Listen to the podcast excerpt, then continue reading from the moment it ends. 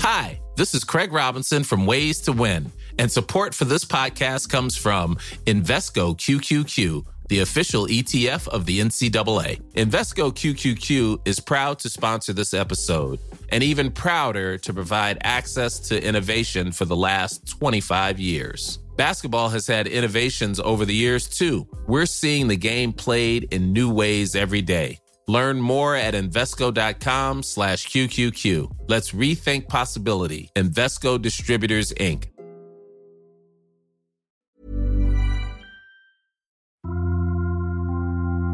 Témoignages, faits de société, grandes et petites histoires, émotions et souvenirs. Ils se racontent, ils nous racontent, ils vous racontent. C'est leur histoire, c'est une série de podcasts long format du Dauphiné Libéré.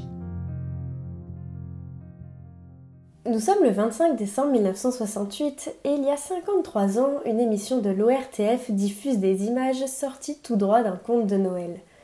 Les caméras sont à Nouméa et filment une nuée d'enfants qui n'ont Dieu que pour lui. Lui, c'est un bonhomme de neige, debout avec sa pipe et son écharpe, transpirant sous le soleil de la Nouvelle-Calédonie et il est venu tout droit de Savoie, accompagné par son créateur, un petit garçon de Bonneval-sur-Arc.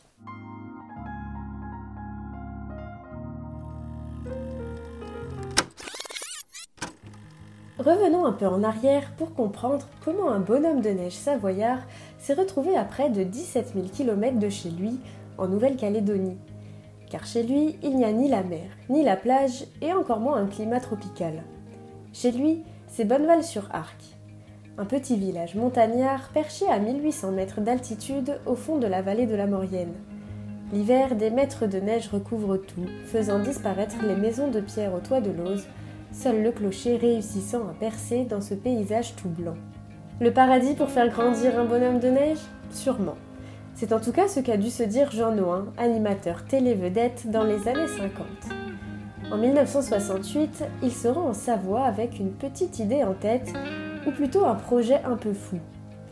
Quand certains enfants se perdent sous des murs de neige, d'autres n'en ont jamais vu de leur vie.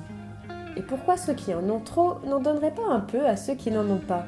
Une idée toute simple qui va créer des souvenirs inoubliables dans de nombreuses têtes blondes. Et parmi elles, un jeune garçon, Denis. L'hiver, il s'amuse dans la neige comme les autres enfants de la vallée bataille de boules de neige, luge avec ses amis, et bien entendu le façonnage de bonhommes de neige. Grand, petit, déguisé ou non, chaque saison il en est plusieurs dans le village. Et comme l'hiver dure presque la moitié de l'année à Bonneval-sur-Arc, il est devenu expert en la matière. Tel niveau que cette année de 1968, son bonhomme de neige n'attendra pas le printemps pour fondre. Il finira sa vie comme beaucoup le rêvent, sous le soleil d'une île paradisiaque car le 26 novembre, lorsque Jean Noin arrive avec son équipe et ses caméras dans ce coin reculé de la Maurienne, il lance un défi aux enfants. Celui qui fera le plus beau bonhomme de neige partira avec lui en Nouvelle-Calédonie. Heureusement que l'institutrice est là pour montrer aux petits Bonnevalin où se trouve cette île quasiment aux antipodes de leur village savoyard. Mais les kilomètres ne leur font pas peur, le voyage et le goût de l'aventure sont plus forts. Alors, ils se lancent tous dans la confection du plus beau bonhomme de neige. Tout le monde sort de la classe et s'équipe de moufles et de pelles. La compétition commence et elle est rude. Chapeau haute forme, béret, écharpe à carreaux, balai sous le bras ou pipe à la bouche, les bons hommes de neige réalisés à taille humaine sont tous aussi beaux les uns que les autres. Mais il n'y aura qu'un seul gagnant, et vous le connaissez déjà, il s'agit de Denis.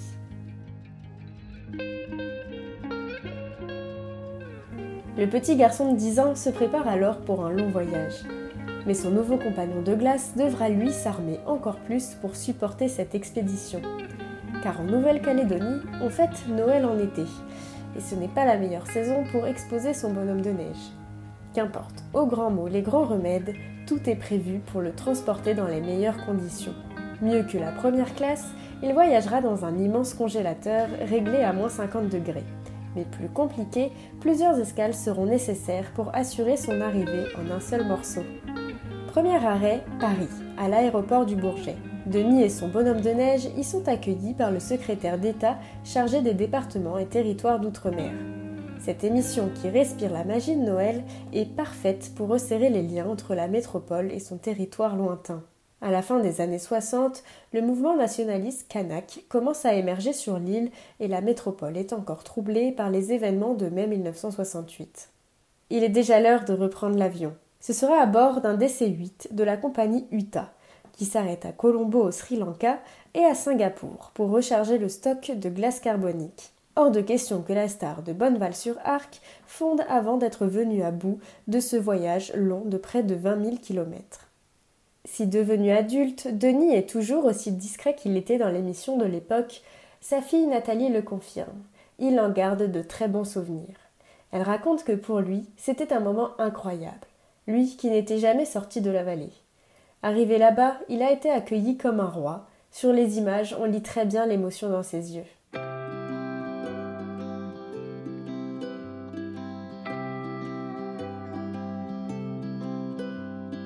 car à Nouméa, on l'attend de pied ferme, ce bonhomme de neige.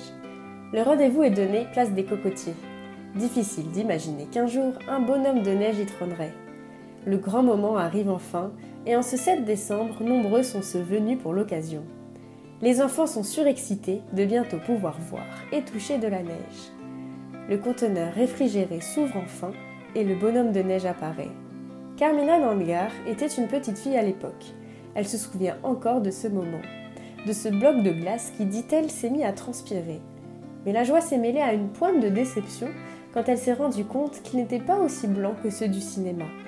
Il était compact, transparent bleuté, un peu comme un glaçon, la faute au transport.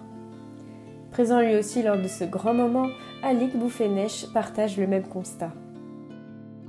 C'était en 1968, hein, j'avais 10 ans, et euh, bah, on a appris qu'il y avait un bonhomme de neige qui arrivait, c'était le samedi en fin de matinée, vers 9h. On est allé à la place des cocotiers, il y a un kiosque à musique, et là, le bonhomme de neige était exposé. il, a, vite fondu. Mais en, en, cette c'était il, fondait quoi. C'était un glaçon, c'était pas pas de la neige comme on voit la vraie neige. C'était un bloc de glace Bon, c'était un bonhomme de neige, mais il, fondait. Et puis, euh, à l'époque, on pas, ils n'avaient pas les méthodes qu'on a maintenant pour tenir la, glace euh, dehors, parce que là-bas, à cette époque-là, il faisait 35, 36 degrés, vous voyez. Euh, au mois de décembre, ça, ça, vite. Hein. il, a, tenu combien de temps? Ouais, je crois tenu 3 heures, 2 heures, 2 heures, je crois, 2 ou 3 heures, ah, enfin plus. Même. Ouais, ouais, ouais, mais ça, ça, ça fait vite. Hein. Ils avaient imité ventilateur, ils avaient fait, ça a été vite. La place des cocotiers, et elle était, il y avait beaucoup, beaucoup de monde. Bon, c'est vrai que les, parents accompagnaient les enfants, mais il y avait beaucoup de monde. C'était, terrible. Et en plus, c'était, un événement pour nous de voir, un bonhomme de neige. C'était, quand même quelque chose d'extraordinaire parce que nous ici, euh, ben, il, fait chaud, c'est tout le mois de décembre. Euh, donc, euh, c'était vraiment quelque chose de bien et puis de nouveau. Et puis voilà, c'était, vraiment extraordinaire. C'était bien. Mais le voir, c'est bien. Le toucher, c'est encore mieux l'autorisation de s'en approcher est enfin donnée. Heureusement, il ne fallait pas attendre plus longtemps car le climat tropical commence à faire disparaître le bonhomme de neige. Les étreintes des enfants, leurs mains se collant une à une contre lui, avec ceux qui en profitent pour lui voler un petit bout, ont bientôt définitivement raison de lui. En à peine trois heures, l'œuvre de Denis se transforme en une flaque d'eau. L'histoire aurait pu s'arrêter là, des jours de préparation et de voyage envolés aussi rapidement, c'est un peu frustrant. Mais Jean Noin a tout prévu. La surprise n'est pas terminée. Si son occupant a totalement disparu sur le sol de Nouméa, le congélateur géant ne repartira pas le ventre vide. L'opération Apporter un bonhomme de neige à Nouméa a une autre ambition, celle de créer de vrais liens d'amitié entre les enfants de la Nouvelle-Calédonie et la métropole. Beaucoup d'entre eux écrivent alors des cartes postales, qui repartent à Paris avant d'être redistribués après la diffusion de l'émission. Et c'est enfin le moment de découvrir cette aventure à la télévision. Le Père Noël est passé dans la nuit. En cette soirée du 25 décembre 1968, on se détend après les excès du réveillon. Le sapin clignote encore, le plaid est posé sur les genoux, la première chaîne de l'ORTF allumée sur les téléviseurs. Au programme, le grand voyage de Bonhomme de Neige. La jeune Marie-Claude Campana, âgée de 12 ans, est devant son écran, émerveillée. Elle voit le bonhomme de neige partir de Savoie, prendre l'avion, traverser la planète pour arriver à Nouméa, accueillie par une foule d'enfants. Quand elle apprend que des lettres sont reparties de ce petit coin de paradis, elle ne souhaite qu'une chose, en recevoir une. Elle demande tout de suite à ses parents si elle peut correspondre avec un enfant de là-bas. Son père accepte, l'alertant toutefois. Si tu as un correspondant, tu dois le garder. Phrase qu'elle a prise au mot. Puisque plus de 50 ans plus tard, cette ancienne aide-soignante, habitante de l'Ain, est toujours en contact avec lui. C'est avec Alix qu'elle a entamé cette relation d'amitié à distance qui dure encore. J'ai regardé l'émission, la télé, donc en 68, pour le, 25 décembre, donc. Oui.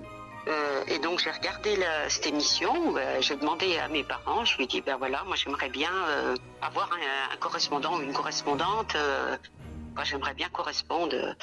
Et puis donc j'ai écrit à l'émission de Journaux 1. Ouais. Et donc ils, ils ont envoyé les courriers avec le, le, congélateur avec le bonhomme de neige. Ils les ont emmenés en Nouvelle-Calédonie. Voilà, j'ai dit à peu près l'âge que j'avais euh, pour pas non plus enfin, avoir euh, quelques années de différence. C'est pas grave, mais bon, euh, oui. je voulais pas que ça soit trop trop de différence. et j'ai dit garçon ou fille, n'importe.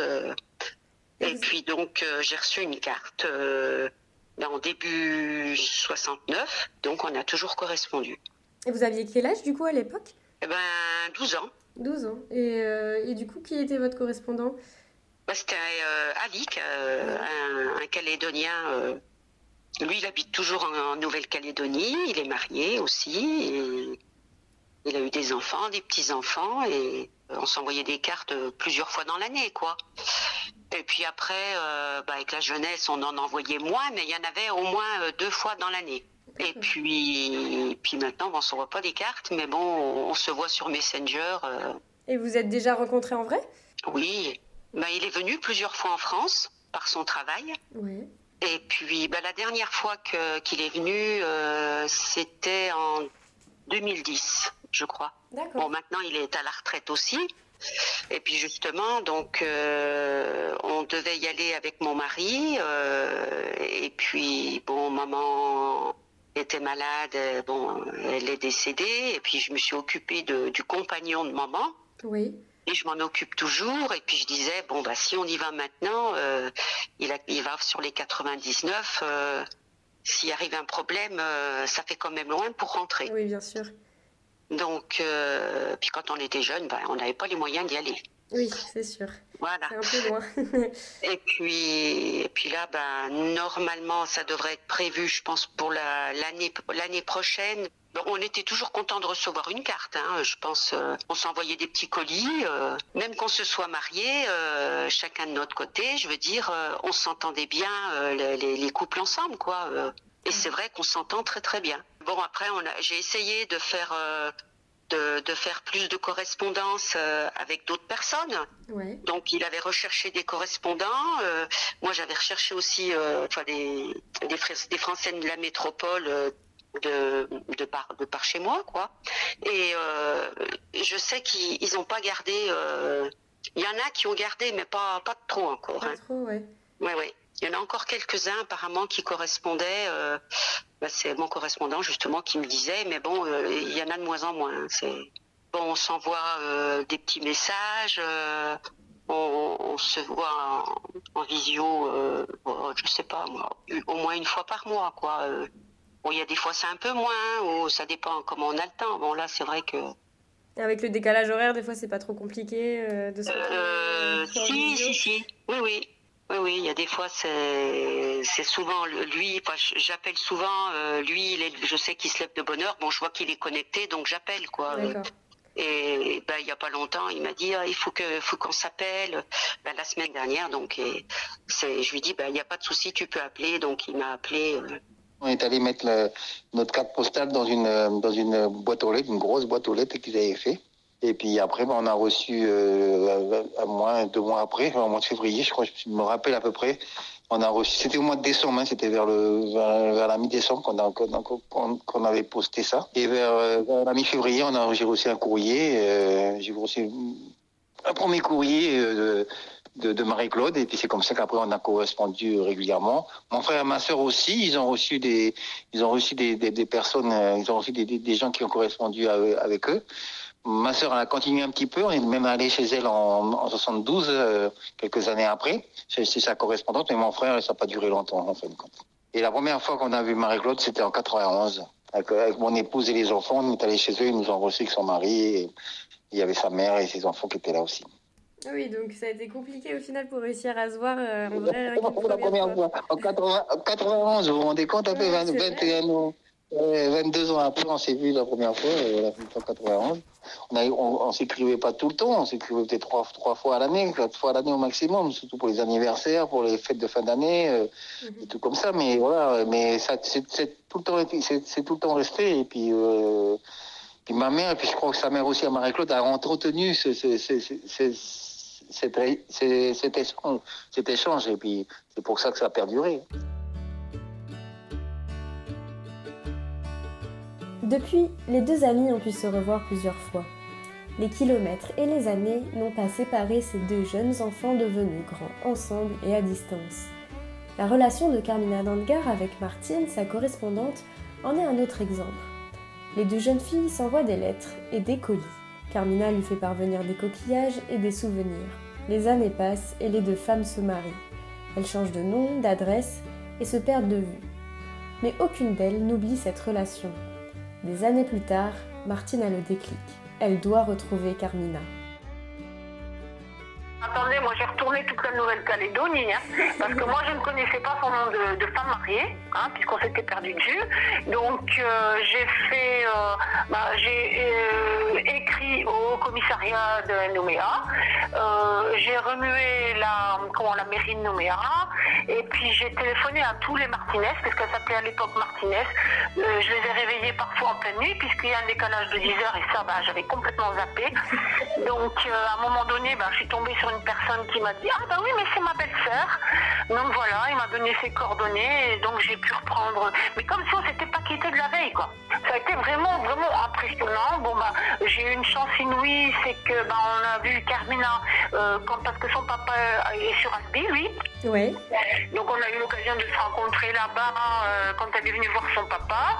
Et puis elle m'a dit, mais tu viens comme tu veux, mais je vous assure, comme si on s'était pas quitté de la veille, quoi. Et euh, j'ai dit, écoute, oui, Carmina, c'est un rêve que j'ai depuis, euh, depuis, bah, depuis qu'on a correspondu. Et euh, elle me dit, mais euh, tu viens quand tu veux. Et donc pour mes 50 ans, j'avais fait une collecte, on va dire, d'anniversaire. ça m'a fait une cagnotte, donc on a complété. Et puis bah, il y a maintenant 14 ans, je suis allée en Nouvelle-Calédonie pour trois semaines ça, faisait des années que je pensais à elle, que je, que je me remémorais parce qu'elle m'envoyait des photos euh, et, elle me faisait rêver. Quoi. En fait, c'est ça, c'était, c'était un rêve. Euh, elle m'envoyait des photos d'elle euh, dans le lagon, elle m'envoyait des photos d'elle et, elle me disait Ouais, je me baigne là, je suis en train de me baigner avec les petits requins, blablabla. Bla, bla, Et vous vous rendez compte, il y a plus de 50 ans, Nouvelle-Calédonie, je ne savais même pas que ça existait. Mais je sais pas, Jean Noir, qu'est-ce qui lui est passé par la tête pour nous faire un truc pareil, mais euh, c'était vraiment euh, quelque chose d'exceptionnel. C'est vrai que, euh, bon, je vous dis, on, s'est perdu de vue pendant, allez, je vais dire presque 30 ans, hein presque 30 ans. Oui, ouais, ouais, ouais, parce que moi là, j'ai 64 ans maintenant, j'en avais 50 quand j'ai réussi à la retrouver. Donc on s'est connus, j'avais 12-13 ans. Ouais. Et donc on s'est perdu quand même pas mal de temps, mais j'avais toujours mon ami en tête c'est presque, je ne vais pas dire une sœur de cœur, mais presque, parce qu'on mm. on a tellement de choses en commun, il y a tellement de d'affinités entre nous, euh, même nos époux euh, respectifs euh, se sont retrouvés aussi, et c'est ça qui était impressionnant. Bon, on a vécu trois semaines ensemble chez elle, quoi. Alors qu'on ne se connaissait pas, qu'on s'était jamais vus c'était un moment, c'est un moment magique. Euh, vous envoyez une carte postale à Jean Noir, une émission de TV, vous vous dites, mais ça sera jamais possible, on va jamais le faire, quoi, ça va jamais sortir cette histoire. Et puis un mois, un peu plus d'un mois après, vous recevez une, une lettre de, d'une nana, je m'appelle, gna j'étais là, j'ai ci, j'ai ça, j'ai ci, j'ai ça. Vous dites, mais attendez, c'est vrai quoi, ça, vient de l'autre bout de la, ça vient de l'autre bout de la terre, là, quand même, hein, cette histoire. Hein. Euh, à la limite, j'y croyais pas. J'ai dit à mes parents, mais vous euh, regardez quand même, parce est-ce que c'est vraiment la réalité, j'ai quelqu'un à l'autre bout du monde qui, qui, va m'écrire. Ah bah oui, mon père m'a dit bah oui. Et tu vois, tu as fait une belle expérience, tu as fait vraiment quelque chose de, super et c'était vraiment, je vais dire quand même quelque chose de porteur dans la mesure où bah, des aventures comme celle-là, vous la vivez une fois, mais après votre vie est jalonnée d'expériences où vous dites je le tente.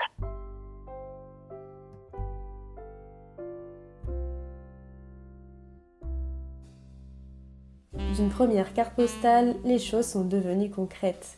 Et lors de leur rencontre en Nouvelle-Calédonie à Doumbéa, le maire a décerné aux deux femmes la médaille d'honneur de la ville. Les histoires de Noël se terminent toujours bien. Celle-ci, née à Bonneval-sur-Arc, ne fait pas exception.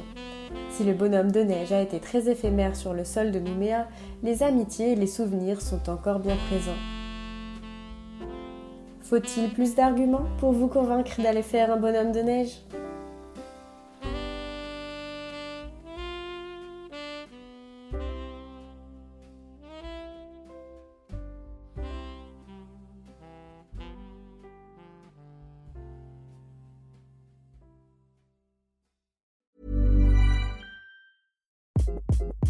Hi, this is Craig Robinson from Ways to Win, and support for this podcast comes from Invesco QQQ, the official ETF of the NCAA. Invesco QQQ is proud to sponsor this episode and even prouder to provide access to innovation for the last 25 years. Basketball has had innovations over the years too. We're seeing the game played in new ways every day. Learn more at Invesco.com slash QQQ. Let's rethink possibility. Investco Distributors, Inc.